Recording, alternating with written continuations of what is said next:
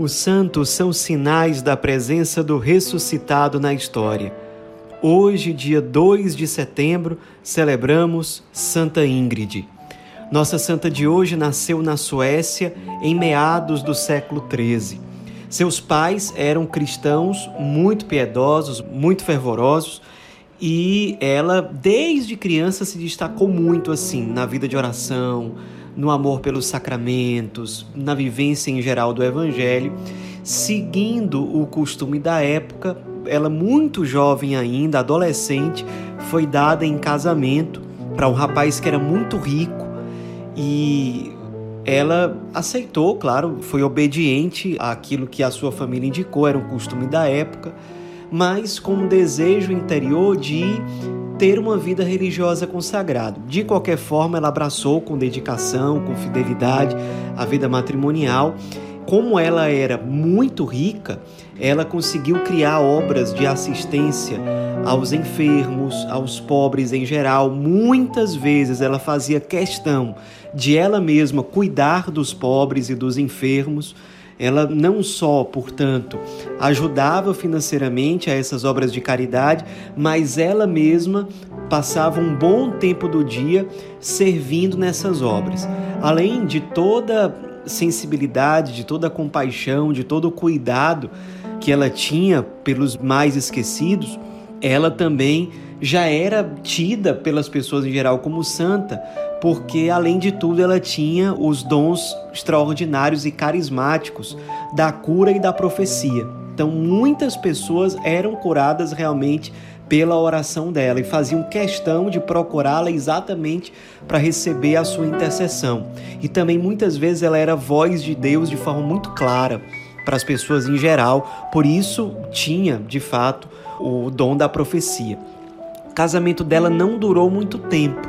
Pouco tempo depois de casada, sem filhos ainda, o marido dela morreu e aí ela teve a iniciativa de levar uma irmã mais velha e damas da corte para uma peregrinação até a Terra Santa e ela passou muito tempo percorrendo os lugares santos, fazendo uma espécie de retiro espiritual, uma peregrinação em cada lugar, se hospedando, rezando, visitando todos os lugares santos.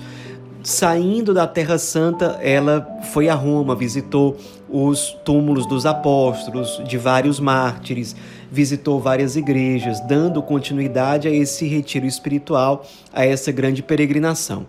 Quando ela volta à Suécia, isso já no ano 1281, ela, depois de levar seu discernimento ao seu confessor e diretor espiritual, que era um padre dominicano chamado Pedro de Dacha. Esse padre acolhe o discernimento dela de se tornar uma religiosa consagrada. Ela então consegue autorização do bispo e do rei, que eram autorizações necessárias para o que ela queria, e aí ela funda um mosteiro se torna abadesa desse mosteiro e se inspira nas regras de São Domingos para estruturar a vida no mosteiro ali, uma vida contemplativa, uma vida totalmente dedicada ao recolhimento, ao silêncio, à oração. E ali ela foi uma grande abadesa, também manifestou suas virtudes e seus dons carismáticos e extraordinários dentro do mosteiro, era muito amada pelas outras religiosas. Em pouco tempo, várias jovens se sentiram atraídas por aquela forma de vida, por aquele carisma, por mais que ele fosse de fato austero no seu estilo de vida, no silêncio, na penitência, na oração, por mais que fosse um estilo de vida austero, mas atraiu muitas jovens para a vida religiosa na forma de vida contemplativa. Ela não passou muito tempo como abadesa do mosteiro. No ano seguinte, exatamente no dia 2 de setembro de 1282, no próprio mosteiro, que ficava na cidade de Skaninge, na Suécia, ela morreu.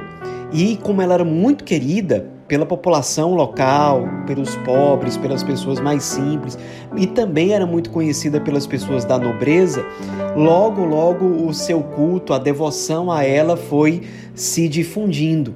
Por várias pessoas que passaram a pedir a intercessão dela, visitar o túmulo onde ela havia sido enterrada. Enfim, já foi proclamada popularmente como santa pouco depois da sua morte.